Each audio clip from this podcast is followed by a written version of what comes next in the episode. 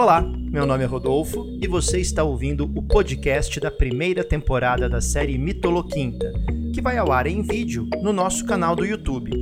Em cada episódio, eu e a Esther Cache conversamos sobre mitologia e tragédias do mundo greco-romano. Obrigado por estar aqui com a gente e bom divertimento com o episódio de hoje.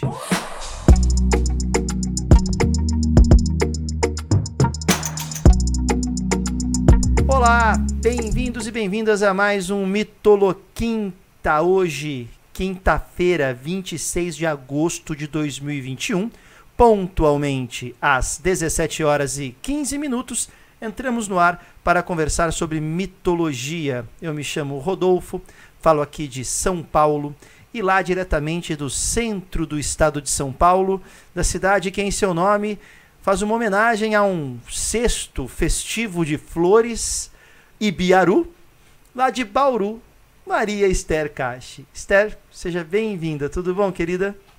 Tudo bem. Boa tarde a todas vocês, a todos vocês. É muito bom, mais uma quinta-feira, estar com vocês aqui.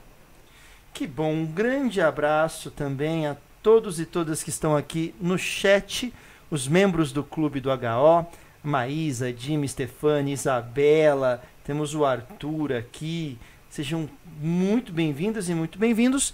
E também um fraternal e carinhoso abraço a você que nos ouve no futuro, você que nos ouve em podcast. Boa tarde, bom dia, boa noite, enfim, bom o que você quiser, né? Vai saber o que você está fazendo agora, neste momento em que você ouve podcast, então desejo tudo de bom nesse momento. E vamos lá, vamos falar um pouquinho da nossa mitoloquinta. Mas antes, aqueles recadinhos do coração. Eu falei de podcast porque nós estamos na plataforma da Aurelo. Então fica aquele pedido especial para que você baixe o app da Aurelo e nos ouça. Ah, professor, mas eu também encontrei o Story Online em outras plataformas. É, mas na Aurelo é diferente. A Aurelo é uma experiência toda especial, por quê? Sem pagar nada, você nos ouve lá. Tem até conteúdo exclusivo e aí você colabora com a HO, porque cada play que você dá no podcast do HO pela Orelo, a gente ganha uma graninha, pinga uma graninha aqui pra gente. Então olha só que coisa fantástica. Então vai lá na loja de aplicativos do seu celular, baixa o app da Orelo, siga o História Online e curta também os nossos podcasts.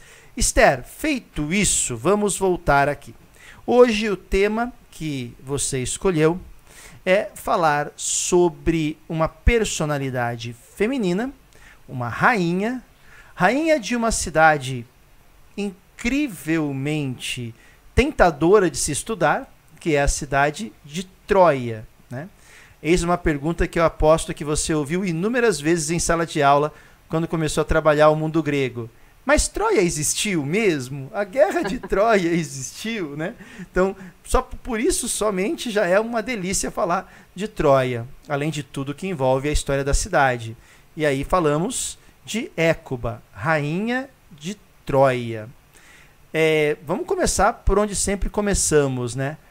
Qual é a etimologia, a origem do nome? Teria a palavra Écuba algum indicativo de algum caminho para entendimento dessa personagem? É, a Écuba, ela é uma personagem bastante interessante é, por justamente falarmos pouco dela quando a gente cita a Ilíada e a Odisseia. Mas, em tese, sem esta mulher não teria nem Ilíada, nem Odisseia, porque Paris não teria nascido, né? Ela é a mãe de Paris. E a gente não tem muita certeza, pelo menos segundo Junito de Souza Brandão, a gente não tem muitas certezas sobre o nome dela, talvez seja uma forma abreviada de ecabolos, que por sua vez seria um, compo um composto né, de recás ao longe e do verbo bailen, que seria lançar, arremessar. Então seria aquela que arremessa, que se lança ao longe, né? Mas também pode ser vista como a mãe, a mulher, aquela que tem crias em abundância. E nesse caso, é, eu né? pensei em, em Écuba, a semeadora, já que falamos de Zeus, o semeador, né? Porque aquela que arremessa ao longe, né? Arremessa sementes, né? E me parece que ela teve alguns filhos, né? não somente um, né? essa é uma característica. Então, será que dá para fazer uma ligação entre esse nome, esse arremessar ao longe, com a ideia de semear, com a ideia de fertilidade para a figura de Écuba? Acho que tanto por, eh, na figura de fertilidade, quanto daquela que é próspera, né? Com certeza, a Écuba, é, segundo algumas fontes, ela teria uh, tido 12 filhos, outros, o Apolônio um pouco mais, é 19 filhos, segundo o Apolônio, que já é um, uma, uma tradição um pouquinho mais tardia, mas ela teria tido 19, e eu falo que ele é mais comodi, é, segundo ele seria 16, ele é um pouco mais comedido, porque o Eurípides já tasca 50 logo de vez, ela teria tido 50. Então, uh, começamos aí com 19 filhos, Aí vem o Eurípides, fala que ela teve 50, e aí, né, chupa Zeus, né? E aí. né? É, é, exato. Um páreo duro, páreo, uma concorrência aí, olha. E, e com uma coisa, ela é mortal e ela não se transforma em cisne, ganso, nada, né? Na forma humana mesmo, ali na, na velha tradição humana.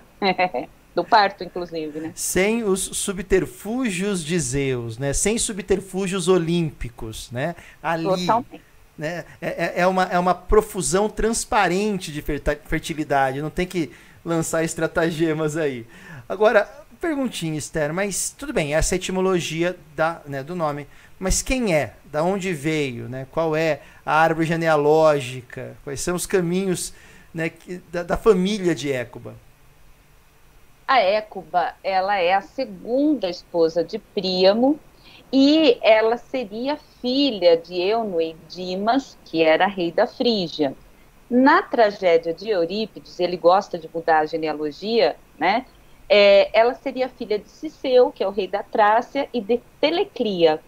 Então, é, a figura dela é uma figura nobre, mas diferente, por exemplo, de Helena e outras heroínas, ela não vai ter necessariamente uma configuração é, ligada ao divino, né? Ela é bem humana, realmente. Né? E aí a gente até, fora do ar, estava comentando um pouquinho sobre ela, e como a gente comentou, ela em Homero é um pouquinho apagada, né? Vai ser em Eurípides que você tem ela sendo vista como a rainha que encarna a majestade e a dor de perder os filhos e de se tornar escrava. Ela, então, é humana, ponto. Isso é indiscutível, né? Não tem essa dimensão divina como você colocou. E uma questão que não é retórica, não. Qual é a dimensão da dor a gente não combinou essa questão. Essa aqui sou eu lançando aquelas questões que depois a Esther me bate fora do ar. Vocês não sabem como ela me bate. Mas voltando aqui. Tô brincando, não bate não. É, qual é a dimensão da dor para os deuses? Que essa é uma questão interessante, né? Ah, que tipo de dor? Porque a, a, a dor humana é uma dor de, de várias camadas, né? Eu posso pensar na dor física, que essa é natural, é biológica, não tem que fazer. Pode variar de um para outro, mas é, é, inevitável, né? A não ser que você seja dotado de hipoalgia, você vai sentir dor. Podemos falar de uma dor da ausência, uma dor da perda. A dor da ausência e da perda, ela é um reflexo da característica da finitude humana, né? Nós acabaremos, aqueles que amamos acabarão também, podem se acabar antes de nós, e isso pode causar a dor da ausência. Podemos falar de uma dor de arrependimento, enfim, de uma dor de amor, podemos falar até de uma, uma dor que causa felicidade, aqueles que tiram prazer da dor própria, num caso masoquista, ou da dor alheia, num caso sádico. Quer dizer, a dor para a humanidade, ela sempre está ligada a essas questões. E para os deuses? Porque já que a dor é uma marca tão forte para Écuba e ela é humana, essencialmente humana, como é que fica essa questão para os deuses, Esther? Vamos fazer aqui uma. Estou jogando a questão para a gente fazer um, um debate aqui. É, é, eu acredito, é uma, uma, uma, pergunta muito reflexiva, né? Eu acredito que uh, se a gente fosse responder por Ésquilo, uh, a dor tem uma dimensão didática, né? É o pateimatos, é o aprender pela dor, não necessariamente com a écuba, né? A dor para o, os deuses, por exemplo, a dor da finitude, é algo que a gente até desconfia que eh, os deuses sintam uma certa inveja, porque os deuses jamais vão saber o que é finitude. Há quem pense nisso, né? Que há essa certa inveja desse, desse sentimento que é muito humano, da compreensão de que vamos acabar. É, é o que você acabou de colocar. Nós, por mais que a gente imagine a morte como algo muito distante de mim, de você, é, ninguém está, ninguém nasce preparado para morrer, mas ao mesmo tempo nós morremos um pouco, nós caminhamos um pouco por dia para a morte, né? Morre-se apenas uma vez, mas a gente caminha para ela. Só que a gente não vai ficar pensando nisso, uh, pelo menos em termos, né? Você não vai ficar uh, fixado nisso.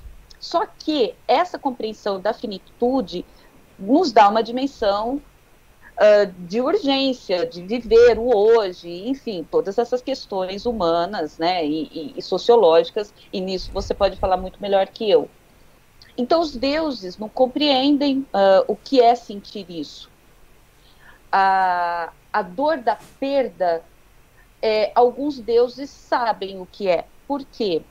Alguns deuses perdem mortais que lhe eram muito caros e um ou outro consegue é, transformar, dar um upgrade existencial nesses mortais, né? O, o, o Dioniso cata a mãe dele lá, que tinha sido defenestrada pelo raio de Zeus, e consegue levá-la para o Olimpo. Existe aí talvez alguma coisa nesse sentido. Mas, do ponto de vista da tragédia, e usando aqui até um pouquinho da perspectiva do já Torrano, é, a tragédia ela traz o ponto de vista do herói trágico, do humano comum, dos deuses e dos daimons. Então eu diria que nesse processo dessa dialética pré-filosófica, a dor vai ter a função de, tanto para humanos como para os imortais, de ensinar algo e ensinar o que é do humano e o que é do divino. Hum. E talvez a Écuba seja a mais humana dessas heroínas que a gente vê em algumas tragédias gregas. Porque qual foi a culpa dela, além de parir pares, em relação a tudo que lhe acontece depois? de perder todos os filhos, de se ver escravizada e ver a própria Cassandra escravizada, Polixena sendo arrancada de seus braços para ser morta né, em sacrifício a Aquiles, quer dizer, qual é a responsabilidade dela nisso? Né? O que, que ela poderia ter feito diferente? Então, dor, acho que ela entende bem o que é dor. Então, olha que interessante que você colocou a dor como um elemento pedagógico, vamos colocar assim. E hoje vivemos numa sociedade que teme a dor, né? que se afasta da dor, que foge da dor. Interessante como a perspectiva atual é bem contrária, né? é simétrica oposta a essa perspectiva da dor. Mas já que você destacou então essa questão da dor, como que essa majestade ela é uma rainha e essa dor elas se manifestam na história de vida de Écuba? Conta um pouquinho pra gente o roteiro da vida dela.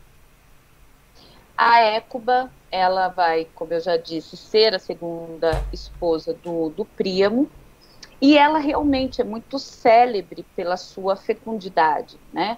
Então, em algumas fontes, isso eu também já estou repetindo, ela teve 19, Eurípides já põe logo 50, né? E a gente sabe, portanto, que ela vai parir uh, muitos heróis, né?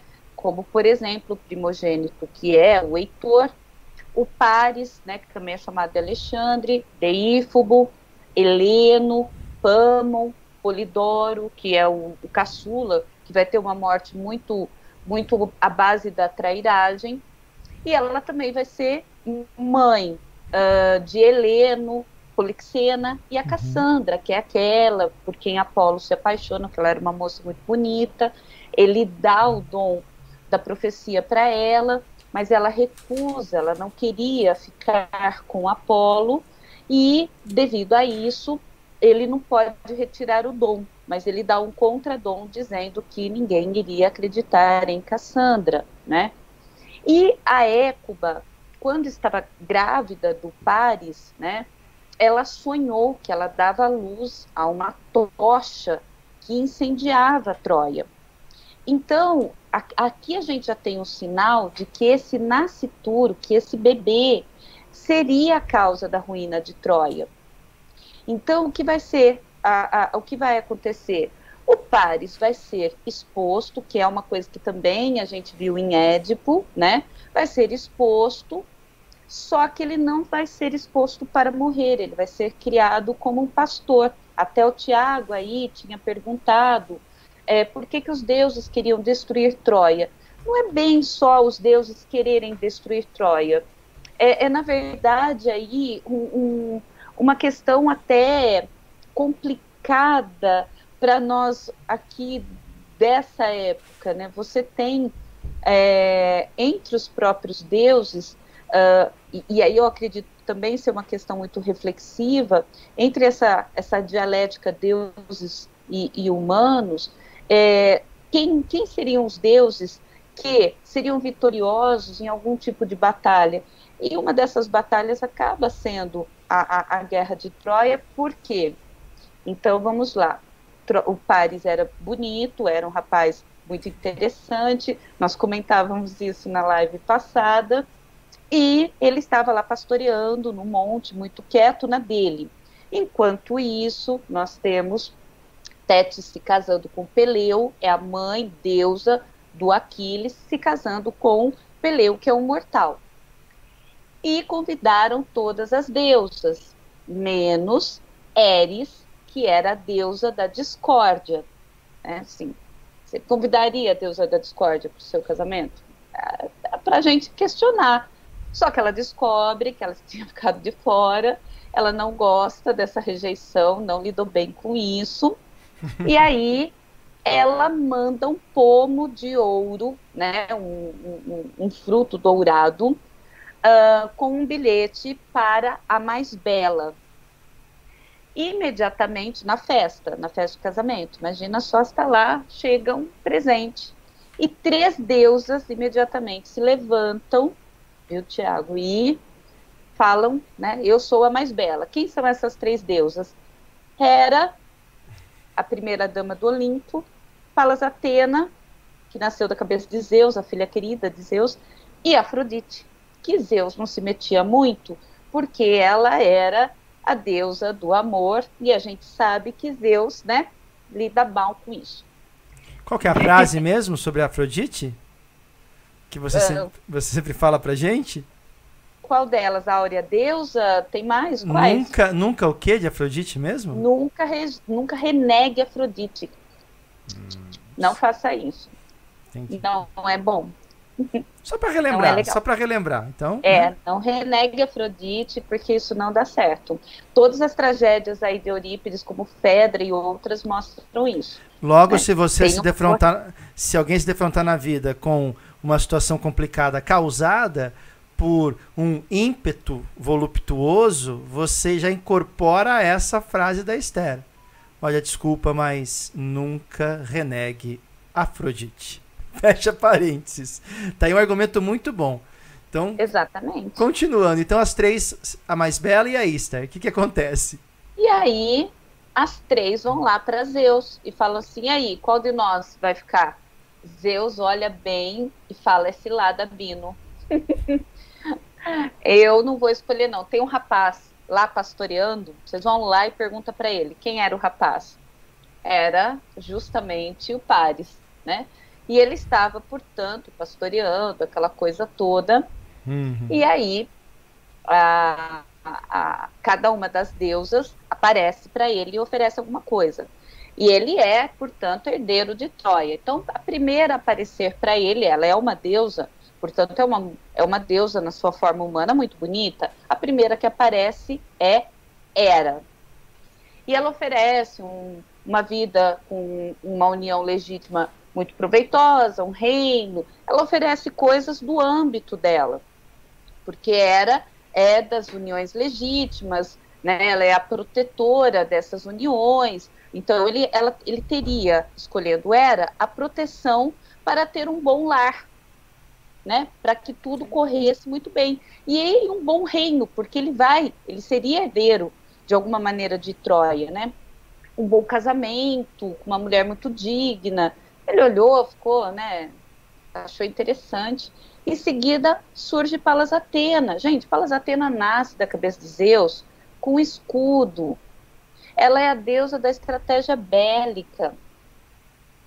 É outra, assim, que tem, né, toda a questão da Metis. Ela é filha de Zeus, né, mas a gente não pode esquecer que Metis, que significa astúcia em grego, quando Zeus engoliu Metis em forma de gota d'água, ela já estava grávida de Palas Atena.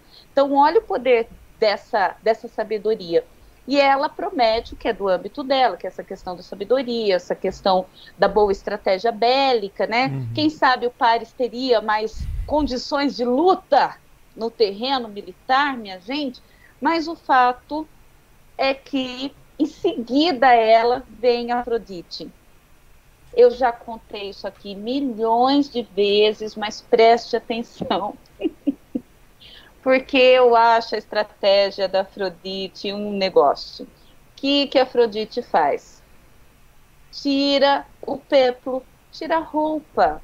Afrodite se despe e diz para ele: Se você me escolher como a mais bela, eu te darei a mortal mais bela, quase tão bela quanto eu. Adivinhem quem ele escolheu, a gente já sabe, é Afrodite, tanto que é por isso que ele é o querido de Afrodite, ele é aquele cara das artes de Afrodite, né? que eu, esse ano que eu comecei a tentar entender o, o Paris por esse viés, vocês sabem que nunca me convenceu. Alguém textualmente disse para mim: olha, mas ele é filho de Afrodite, ele é querido de Afrodite, ele entende das artes da Afrodite. Ainda estou em diálogo com isso. Mas o fato evidente é que ele escolhe a Afrodite e a gente sabe que a mais bela mortal é Helena. Então, diante disso, você vai ter os deuses escolhendo, uh, cada qual, por exemplo, Palas Atena e Hera vão ficar do lado dos aqueus, dos gregos. E o, o e Afrodite, Ares, né, que era amante de Afrodite, do lado dos troianos. Então, a, a, a guerra de Troia ela é muito permeada por isso. E no caso da Écuba, o que, que ela podia fazer? Quando ela recebe o filho, acredito ali que ela nem se lembrava das possibilidades nefastas trazidas com a volta dele, com o retorno dele ao lar.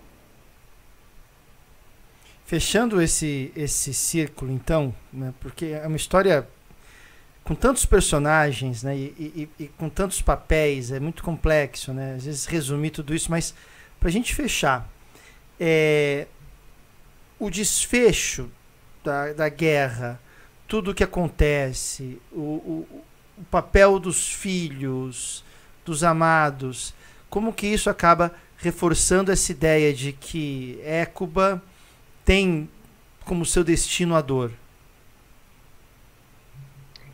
Então, a Écuba, ela uh, vai vendo filho a filho uh, morrendo, né? Então, a gente sempre comenta que na Ilíada ela é uma figura um pouco apagada, secundária, mas ela aparece, por exemplo, como mãe, tentando moderar o, o, o, ímpeto, o ímpeto bélico do Heitor.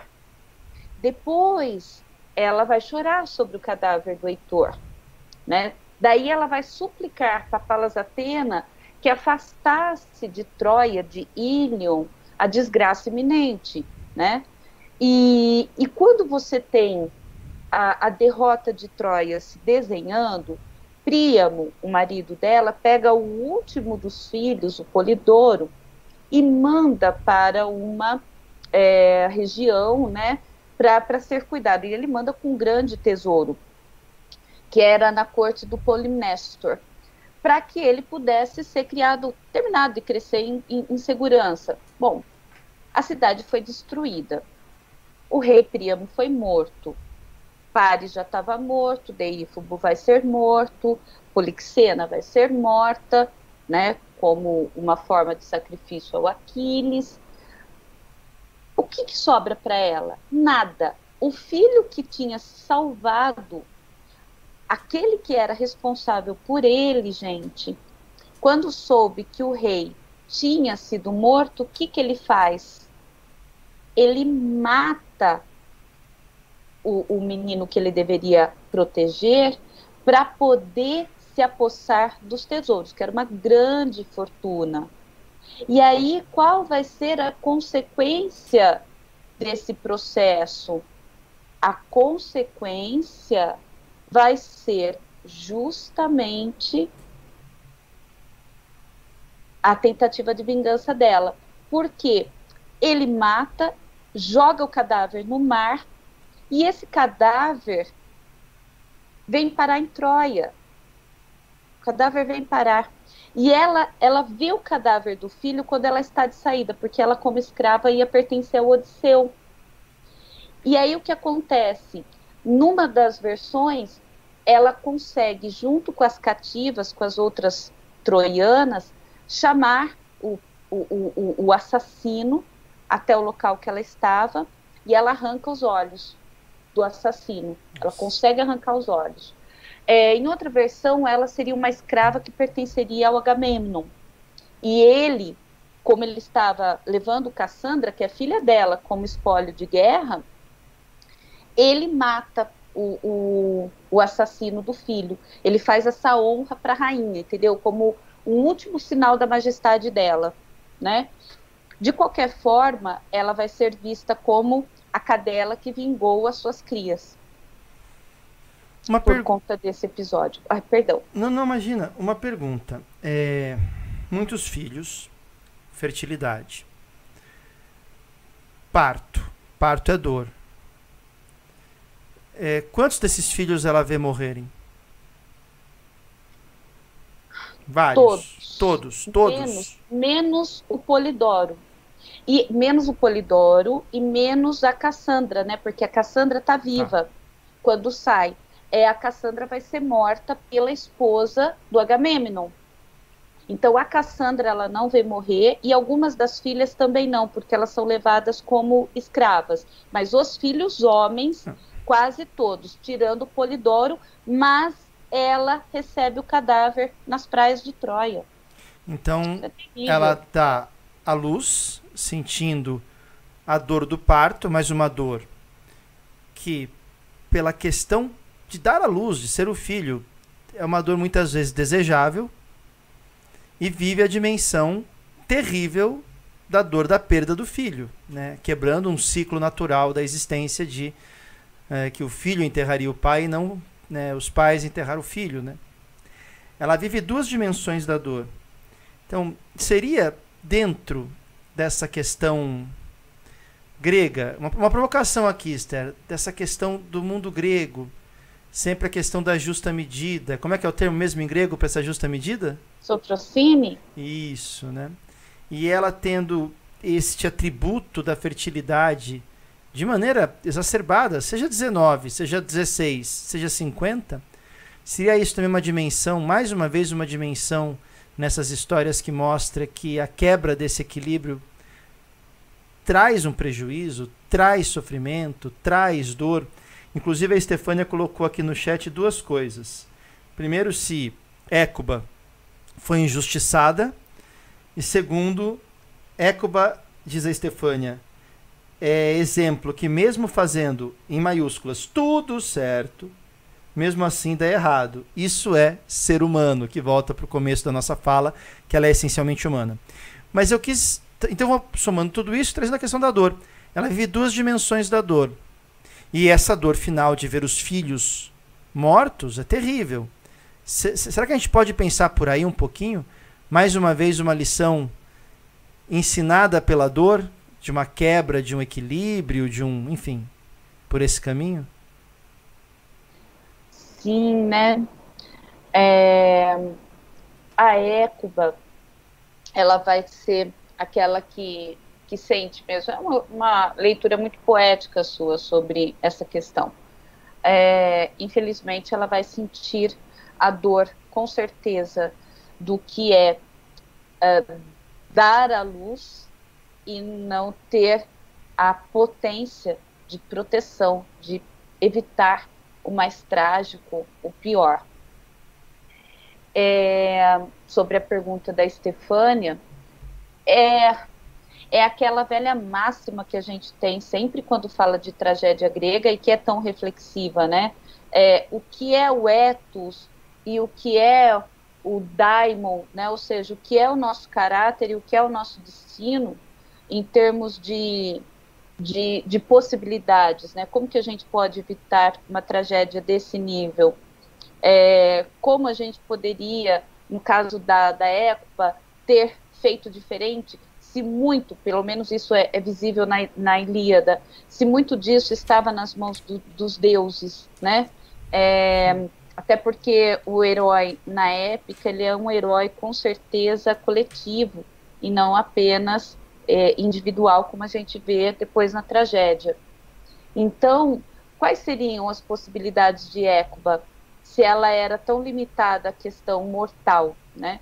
Eu acredito que fica realmente, talvez, mais uma vez, e aí dentro da épica, né? Não é nem entrando nas questões da tragédia, fica o aviso né, e isso em outros momentos se repete em, em alguns textos, de que você pode ser o rei hoje, nada garante que amanhã você não seja um escravo, que a condição humana é muito volúvel nesse sentido. É o caso de Édipo, né? O coro termina Édipo dizendo que é, não há mortal que possa dizer que seja feliz sem antes ter cruzado o umbral da morte. Como você pode dizer? você não sabe qual é o seu fim. Então, acredito que é bem por esse aspecto. E aí, vamos lá. Vou fazer uma, um aforismo aqui. Por favor. Dar à luz é lançar um pedaço de si ao incerto. Concorda? Muito lindo, sim. Dar à luz certeza. é lançar um pedaço de si ao incerto, pois aquele que nasce tem sua própria vida, segue seu próprio destino, mas carrega consigo o fato de ser um pedaço da mãe. Dar à luz é lançar um pedaço de si ao incerto, porque não sabemos o destino do filho. E este filho foi um pedaço de mim, dirá a mãe. Écuba, 19, 16 ou 50 filhos, ela se anula nisso, é, é, no sentido de a vida dela se torna uma, uma incerteza de 50 vezes. Que dor é essa, né? Não, e, e, e, as mães da guerra, né? Dá para a gente fazer uma ponte com as mães da guerra. Dá para a gente imaginar o desespero das mães jogando lá os seus bebês, tentando tirá-los do, do Afeganistão. Dá para a gente entender a mãe da personagem, que é também escritora de Persépolis, quando ela manda a filha para a França depois da Revolução Iraniana, que está presente ali, né? Quando eu li Persépolis, eu lembro que eu pensei, nossa, mas ela manda a menina tão jovem, se vocês nunca leram Persépolis, talvez seja legal nesse, nesse contexto, é, pelo menos para ter uma noção, saindo um pouco dessa da mitologia e, e pegando o seu senso de reflexão. É, as mães da guerra são essas mães que uh, têm o seu pedaço dilacerado é, quando um filho não volta para casa, seja de qual lado for, né? Imagina, em qualquer guerra, a gente não está falando de ideologia, a gente está falando de gente, né? E para aquela mãe, o filho não volta. Então, eu diria que se fosse para a gente fazer uma reflexão, a Écuba ela é o arquétipo da mãe que enfrenta um processo bélico, né? E como Boa. é que se lida com isso? Boa. Não se lida. Que construção fantástica, arquetípica. Que construção fantástica, arquetípica. Mas a construção foi sua, eu só refleti. Não, a construção. Aqui somos socráticos, a construção se dá na relação e no diálogo. No monólogo não há construção de nada, imagina. Isso aqui é, é é exortação socrática. Aí, não, mas ficou fantástico, que, porque partindo disso, a gente pode aplicar essa construção arquetípica em tantos eventos, e mais uma vez mostrando como as tragédias gregas são arquetípicas. Uma pergunta para a gente caminhar para o finalzinho, da Ida. Toda esta mitologia foi criada no período da Grécia Antiga, antes dos pré-socráticos? Depende, Aida. A, a gente divide é, mais ou menos a, a história da literatura grega em épica, que seria a Ilíada, a Odisseia, atribuídas a Homero, e o Trabalho e os Dias, do Exildo, atribuídos a Exildo, né? ali por volta do século 8 a.C., 7 a.C. Então, seria assim antes do, dos pré-socráticos. Aí nós temos a lírica.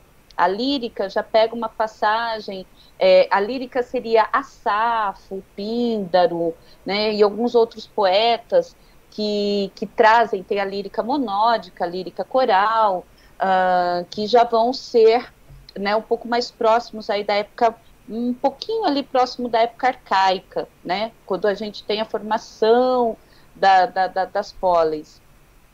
E aí a gente vai ter a tragédia. A tragédia, vamos dizer que o apogeu dela, e depois disso a gente já não, não vê a tragédia em si, é século V. É, é, começa ali a, com o incentivo do, do, do, próprio período da tirania, e você tem a tragédia, que são aquelas festas dionisíacas, né, em, em, em homenagem a Dioniso. E aí o que acontece nessa época das tragédias, Aida, você tem uh, trágicos como o, o, Eurípides, né, o, o Ésquilo, Sófocles, pegando esses esses arquétipos, já era uma coisa mais antiga, e ressignificando dentro do espaço da polis. E depois, ou um pouquinho aí, né, já pegando um pouquinho já com Eurípides, não é nem depois, é, é concomitante, mas já da época de Eurípides, é, posterior, um pouquinho, a gente tem a comédia com Aristófanes, né, e Menandro. Uh, e depois, é lógico, você vai ter a retomada de alguns desses aspectos em fontes da época de Alexandre, né, da época de Roma, mas uh, quando a gente fala da épica e da tragédia, no caso da tragédia, pega com os pré-socráticos com os sofistas. Platão teria sido possivelmente o escritor de tragédia. No banquete de Platão, então a gente já está falando da filosofia, ele, inclusive, está dando banquete para alguém. A Gatão teria, é, é, acontece é, em homenagem a alguém que venceu a tragédia, o, o concurso trágico. Então depende de qual período, de qual mito, qual fonte a gente estiver falando. Deu para entender? Nossa, ficou fantástica a explicação, mais didática impossível. Nossa, perfeito, perfeito. Aida, respondida, né? É, a Ida pede desculpas aqui. Aida, imagina. A, a, a, o, o, legal da gente poder fazer essas lives da Mitoloquinta e fazer uma série de lives nessa primeira temporada, a ideia é exatamente isso: a gente poder pegar elementos de, de episódios passados e perceber como esses elementos se interligam com outras tragédias, com outros personagens. É, é um universo. É muito, muito, muito bonito. Muito bonito esse tipo de colocação. A Stefania, ainda falando sobre a questão da maternidade, coloca aqui um comentário também importante. É aquele texto bíblico que o rei Salomão teve que decidir quem era a mãe e mandou dividir o bebê, e a mãe verdadeira falou: não, pode dar o bebê, né, pra, pra, não quero que meu filho morra, né? Então é, é, é interessante pensar nisso também. Mas olha só, é, a, a ideia né, que a gente traz no Mitoloquinta, né, Esther, é sempre a partir dessas exposições brilhantes que a Esther faz. Brilhantes por quê? Porque são dotadas de didáticas, são dotadas de muito conteúdo, de muito estudo, de muita generosidade. Né? Então, tudo isso forma uh, uma análise muito potente. A ideia é exatamente essa, Ida.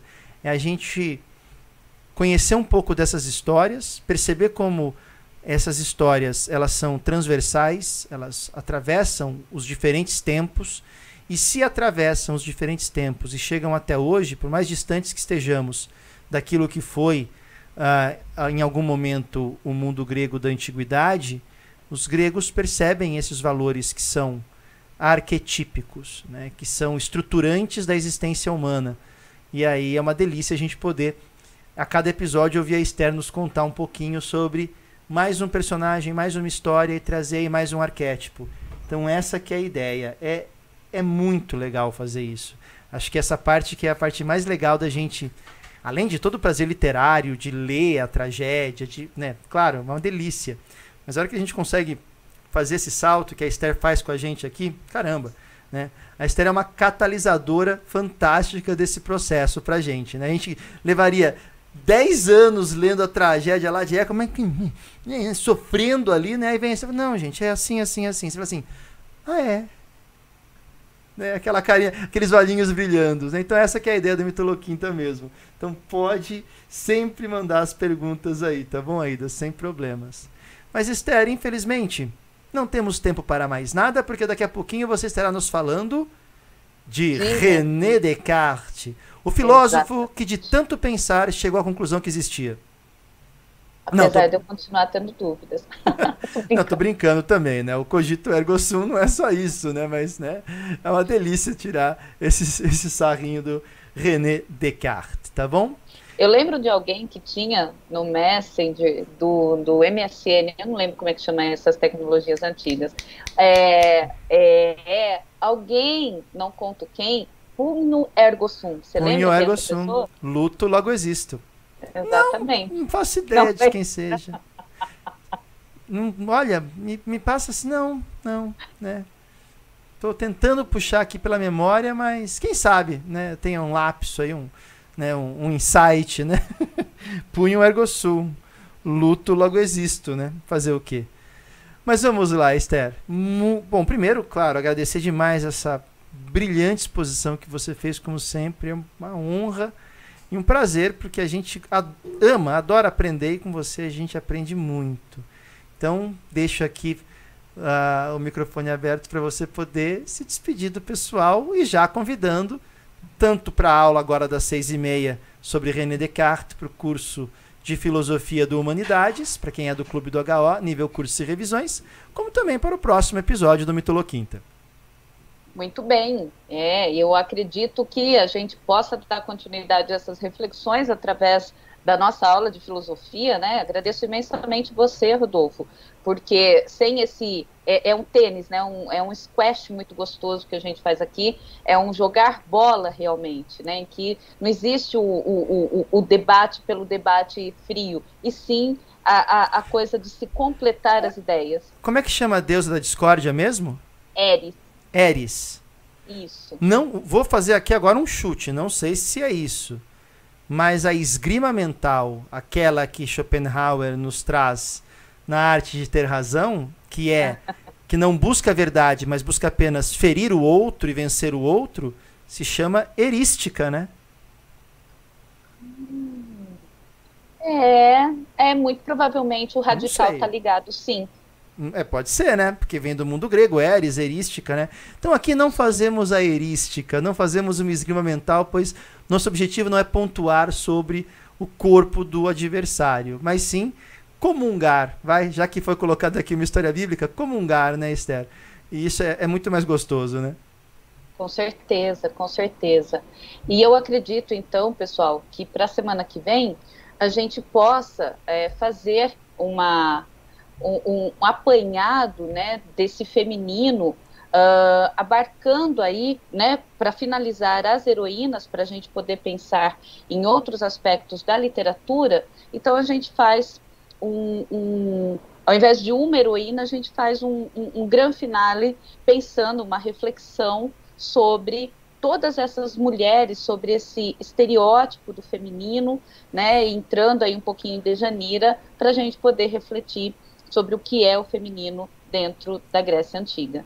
E eu não perderei por nada, porque eu quero aprender muito sobre isso também. Estarei aqui sem sombra de dúvidas. Esther, um beijo e um abraço do tamanho do mundo para você, tá bom? Um e até já. Tamanho do Olimpo e daqui a pouquinho estaremos de volta. A todos e todas que estiveram aqui no chat, a Ruana chegando agora. Adorei o seu Nofa, Isabela, adorei. A Jimmy, a Estefânia, todo mundo que está aqui, muito obrigado. Daqui a pouquinho a gente está junto, eu nos bastidores, aprendendo junto com vocês na aula da Esther sobre René Descartes. Até o próximo episódio, fiquem bem, valeu, até mais pessoal.